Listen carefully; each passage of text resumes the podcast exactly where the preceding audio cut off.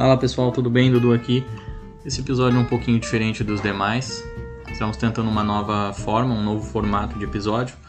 Uh, uma versão pocket, com uns assuntos mais diferentinhos, vocês vão entender agora. Bom episódio a todos.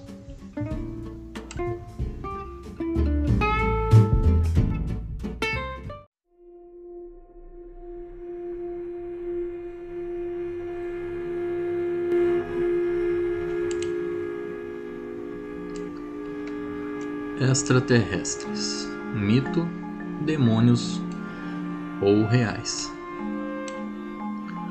Desde que o mundo é mundo, ouvem-se relatos acerca de luzes no céu, rasgando a paisagem acima das nuvens, trazendo dúvidas e questionamentos sobre suas origens. O ser humano, em sua grande maioria, independente de seu credo, em algum momento de sua vida parou para se questionar por que apenas em nosso humilde planetinha, dentro de tantos em nosso sistema solar e mais infindos fora dele, teria vida. Cristãos mais ortodoxos sempre se adiantavam na discussão, dizendo: porque Deus quis assim, tudo foi feito para o nosso favor. Não se deve questionar a Deus. Uma resposta bastante defensiva e teoricamente mais prática para se encerrar um assunto no qual não se quer entrar em debate. Mas então, o que fazer com os milhares de relatos de avistamentos que são divulgados a cada ano? O que dizer para essas pessoas que tiveram essas experiências? Como falar para alguém que o que ela viveu não é real? Mas e se for real? Nós, como cristãos, temos nos preocupado com muitas coisas bobas. E talvez você esteja pensando que essa é só mais uma coisa boba também. Te digo que não é e vou explicar por quê. Estamos razoavelmente preparados para receber em nossas igrejas a pessoas que tiveram um passado como adúlteros, ladrões, prostitutas, drogados ou pelo menos deveríamos estar. Mas, e se alguém chegar ao seu ministério afirmando estar traumatizado por um avistamento de um ser de outro mundo? E se alguém lhe pedir ajuda por crer que foi abduzido? Você muito possivelmente iria pensar em sua mente: pronto, e agora como faço para lidar com uma pessoa com problemas psicológicos? Ou talvez em seu fideísmo quase fariseu diria: Isso é tudo demônio. Então te pergunto: você tem plena certeza disso? Crê realmente que a pessoa não saiba o que viu ou a experiência que teve?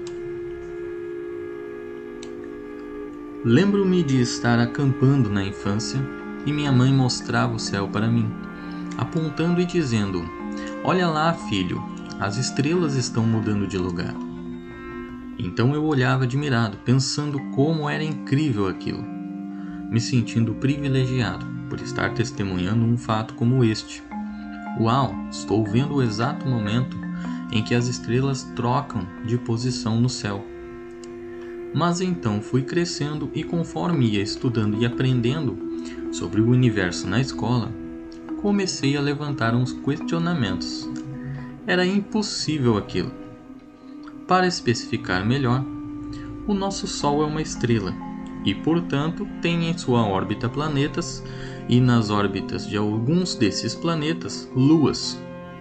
É tudo calculadinho, feito para que funcione em perfeita harmonia. Como pode, então, o nosso Sol simplesmente de uma hora para outra, sair daqui e se debandar para outro lugar, anos-luz de distância? Não, não pode. Logo, o que víamos não eram estrelas. Você pode estar dizendo neste momento: eram asteroides passando lá no céu então. Te faço uma pergunta: asteroides saem de um lugar fixo e se alojam em outro ponto fixo também? Não. Pedi então para o meu primo, na época, perguntar para sua professora o que seria aquilo. Ela não soube explicar. Não estou afirmando nada sobre essas minhas experiências, até porque em bastante se diferem do que trataremos hoje.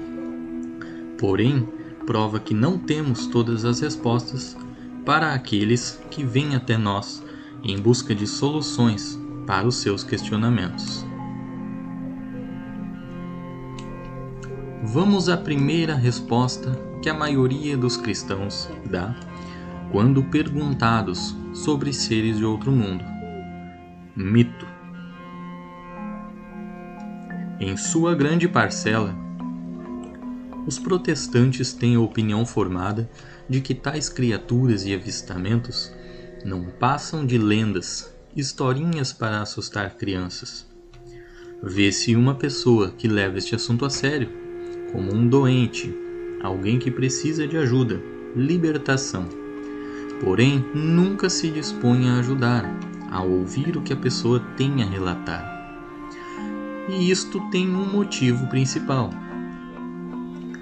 Durante a década de 90 e começo dos anos 2000, a televisão brasileira usa o assunto ufologia como puro entretenimento, tirando sarro das pessoas e de seus relatos Vê-se o que fizeram com os casos Varginha e Chupa-Cabra, transformando os traumas e experiências de pessoas comuns em puro sensacionalismo em busca de audiência.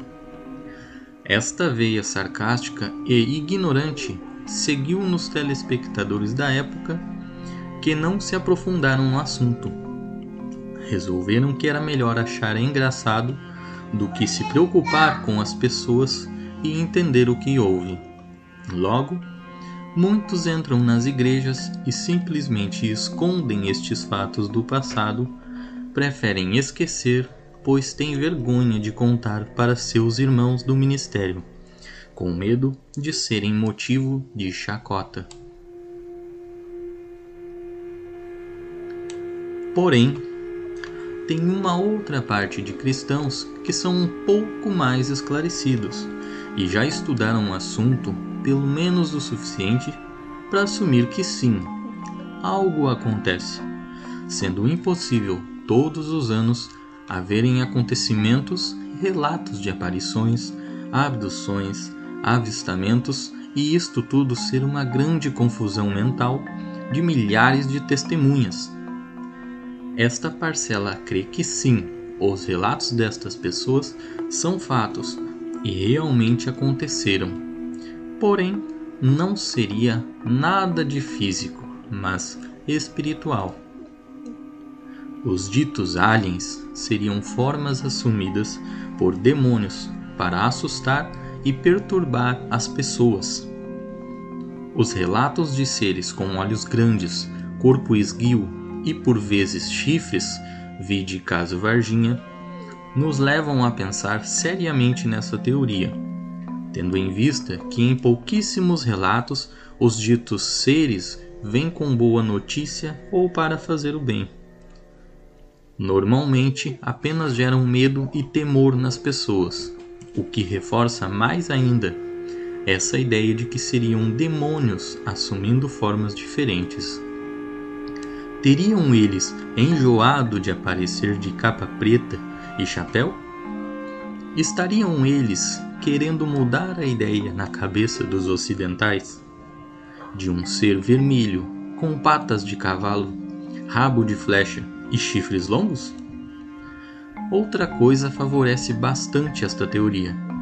Se você é cristão há pelo menos 15 ou 20 anos, já ouviu falar na profecia que circulava pelos e-mails antigamente e era citada por alguns pastores menos caxias que alertavam seu rebanho acerca dela.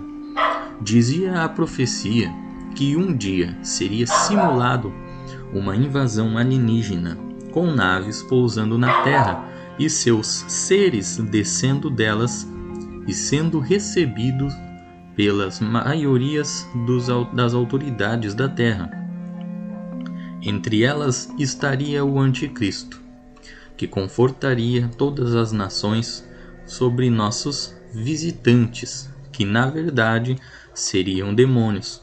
Portanto, levando muitos cristãos que, convencidos pelas bonitas palavras do dito cujo, perderiam sua salvação ao aceitar os demônios e seu governo junto aos nossos maiores líderes.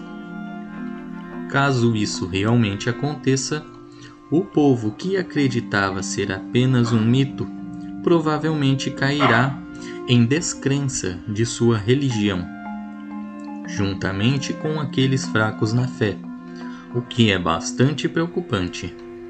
Já quem crê que sejam demônios estaria pronto para isso, percebendo que o fim estaria muito próximo.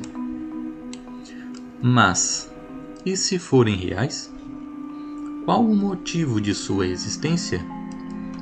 Dentre nós, uma pequena parcela de cristãos gosta de estudar o universo e sua origem, os planetas, teorias baseadas na mais pura ciência ou apenas conspirações macambúzias de origem incerta.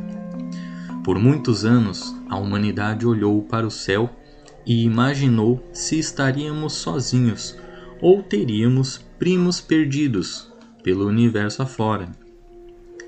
Cientistas do mundo inteiro têm procurado por provas de vida em outros planetas, se utilizando de rovers e telescópios com um alcance monumental. Porém, até agora, nada de vida inteligente foi detectado em lugar algum. Com água sendo encontrada em alguns planetas, como se sabe do lago congelado em Marte, descoberto em 2005 pela Mars Express da Agência Espacial Europeia, muitos especialistas acreditam que já houve água em seu estado líquido há alguns bilhões de anos. Portanto, tendo água líquida, a probabilidade de existir vida é altíssima. Mas se na Via Láctea não achamos nada, de onde vieram ou viriam estes visitantes? Relatos de naves saindo dos mares e avistamentos próximos a lagos nos dão um indício de que talvez eles não venham de fora, mas estejam aqui já. Muitos acreditam que há bastante tempo. E o que seriam eles então? Criaturas de Deus? Um outro povo que se esconde no nosso planeta e de vez em quando faz experiências conosco? Bom, isso fica com cada um de vocês. E como a maioria de nossos ouvintes nunca conheceu a fundo os maiores casos da ufologia mundial, vez em quando traremos alguns episódios trazendo relatos e contando a história verdadeira ou o que se sabe, tanto de acontecimentos aqui no nosso país quanto fora. Não se esqueça de entrar em contato conosco através do nosso e-mail. Aceitamos críticas, sugestões, ideias e fique à vontade para contar o seu relato, caso sinta-se à vontade para compartilhar conosco. Se quiser, podemos modificar seu nome para manter a sua identidade em sigilo.